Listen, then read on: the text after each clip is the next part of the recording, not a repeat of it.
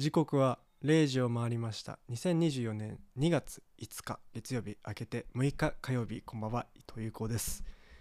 えっとここ2週間連続でちょっと地上波放送ができてないんですが前回の地上波は、えー昔ね放送できてなかった星野源光の後生命体スペシャルをお送りしていましたけどもいかがでしたでしょうか？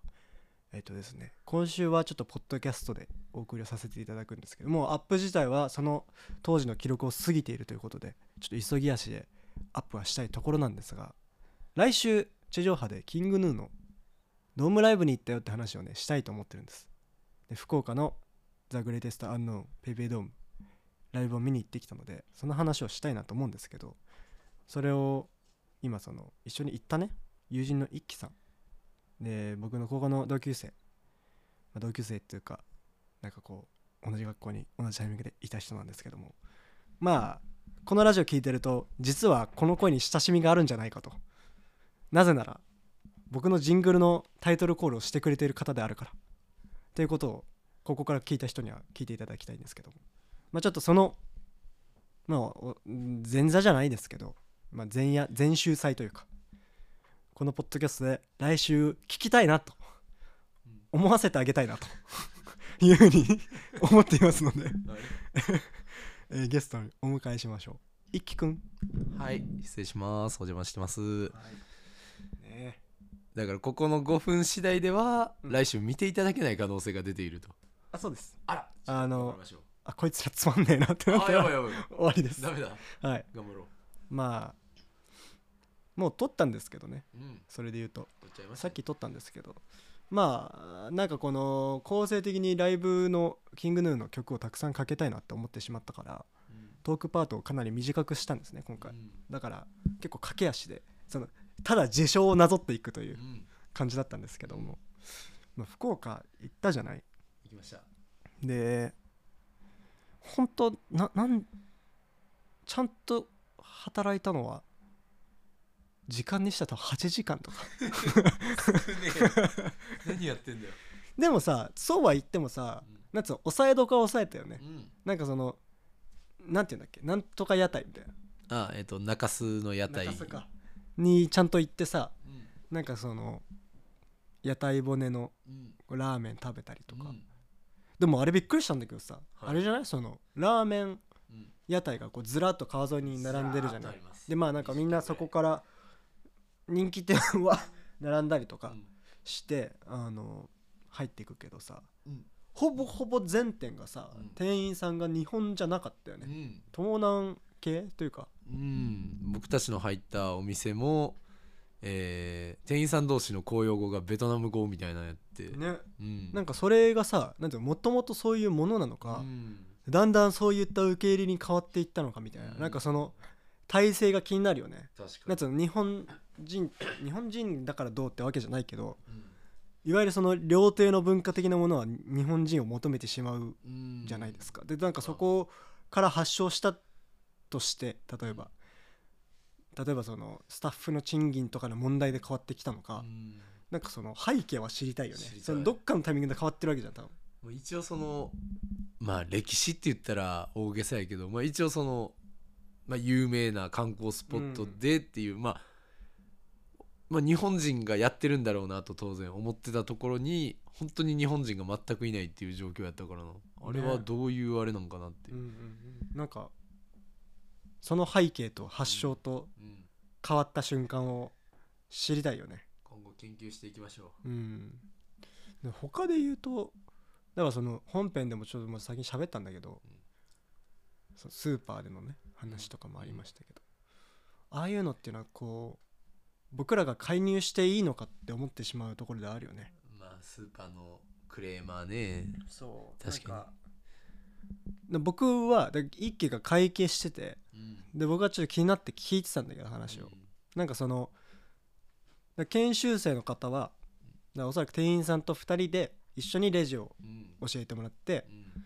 まあ多分ある程度の期間やったら独り立ちみたいな形だと思うんだけどだから今ペアでこう教えてもらってるみたいなうん。付きっきりで、でそのお客さんが来てなんかそのなん生ものかなんか買ったんだよね。なんかそのそのまま食える系の。うん焼き芋？焼き芋か。うん。焼き芋買ってでレジ通して。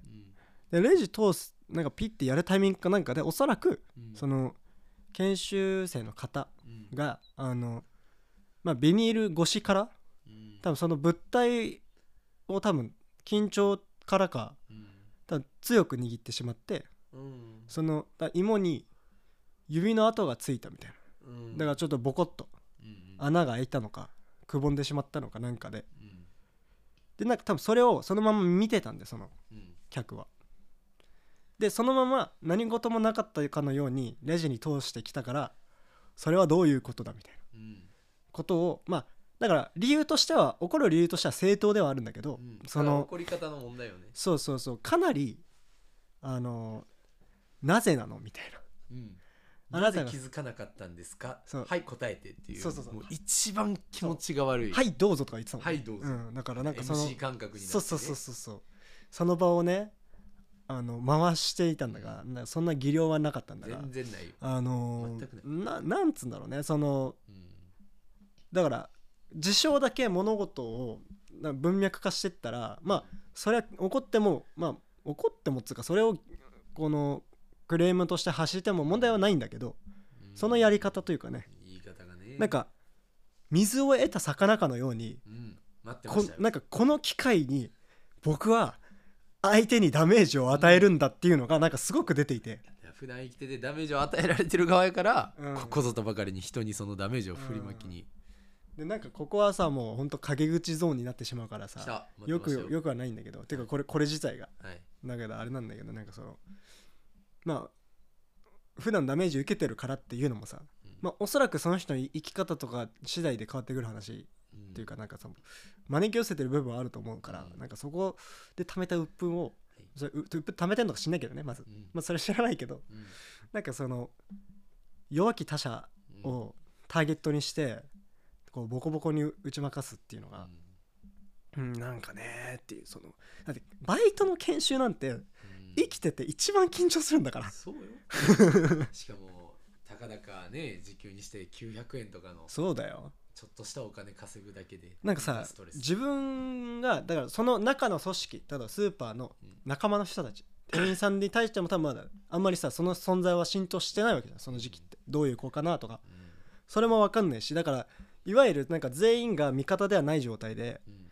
何か例えばミスをしてしまうとか例えばそのマニュアル外のうんなんかこう事象が起きてしまった際ってうん結構それ見て見に振りしがちだと思うんだよみんな。うん。私には関係ないことですこれはみたいな。状態になるしかないっていうかだってそれそれ以外に対応知らないから。うん。でなんかちょっとその上の店員さんにこれどうしたらいいですかって聞くのもはばかられるような雰囲気ってあるじゃないですか。なかなかね。人によるけどねそれも。うん。でなんかそれによりそういうことを言い出せないっていうのも分かるわけですよちゃくちゃわかります。僕もなんか16歳ぐらいの時にあのラーメン屋でバイトしてたんですけど短期間。あの皆さん大好きいもうもう。今ほぼ言ってましたけいどの そこでバイトしてた時にうん。なんか朝の仕込みの時間はうん。もうほんとそのなんつうの？麺を茹でる権利を持って大将。とかチャーシューを切る権利を持ってる人。あのも権利制なんですか？うもう本当にあの大将うん師匠。と若手僕とかがで僕は高菜とかうん。あのいわゆるあのもやしとかチャーハンの素とかお茶とかうん。そのいわゆる誰でもできるような準備をそううん。していくっていう。うん。で別に僕はその短期間でその麺を茹でるようになろうとなんて一切思ってないから、うん。そのただ隙間時間でバイトができたらいいなで入ってるから、あのーまあ普通に与えられたことだけをやっていくわけですよ。うん。でその中で、まあ、聞いてた話はそのいろいろ朝来てうん。あのいろいろパックから食材を出してちょ調理したり、うん。小皿にこうよそってってうん。こう A 卓 B 卓とかうん。こう全部ばらまいていくみたいな。うん。で配置が完了したらあの他の窓拭いたりとかだったんだけどその朝の時間帯に大将が一瞬トイレに行ったわけですうん。その瞬間にうん。店の電話が鳴ったんですね。あら。で僕その出方分かんないから、うん。そのなんて言って出ていいのか分かんないし。そりゃそうよ。で16歳なんて敬語も知らないわけですよ。その、うん。なんつうの？敬語が緊張だ。そうなんとかですますしか知らないから、うん。その出るに至らなくて。うん。スルーしたんですね。うん。でカチャって出てきたのに「今電話鳴った?」って言われて「あはい」って言ってうん「なんで出ないわけ?」って、まあまあまあまあね。あのバチ切れられたんですね。あらバチ切れだ。バチ切れられた。ああすいませんみたいうん。なあなんとかなんとか店です。今いないのでなんとかでいいでしょうってで言われた言われたんだけど、うん。でまあそれ言われたらまあ確かにそう言えばよかったのかなって思うけど。まあ、でもそう言うようにししつけられてへんかったからそれはその店側の落ち度でもあるそう。そのマニュアルは僕の頭に入ってないわけ。うん。そのもうちょっと自分が臨機応変に対応できたらいいものの。うん。まあちょっとそれはそれはないじゃないって思っちゃうわけ。その、うん。それはそれは難しいですよと。うん。今の僕にはそれはできませんよと思ってしまうんだけど、で多分そういうことだと思うんですよね。そういうことですね。そう。だからなんかそこに対して、まあ、その場合は僕の場合は内部での話だけど、そのいわゆる顧客相手にそれを言われた時に、うん。まあ、立場もまた変わってくるわけで。う、ん。パワーバランスというか。うん、この国だと余計ね。うん。でまあ僕はその客が自分のことを上だと思って話すことはまず本当にもう皆目見当違いだと思うんだけど、うあのそういう状態だったよね。でまあだから助けれたらよかったよねっていう。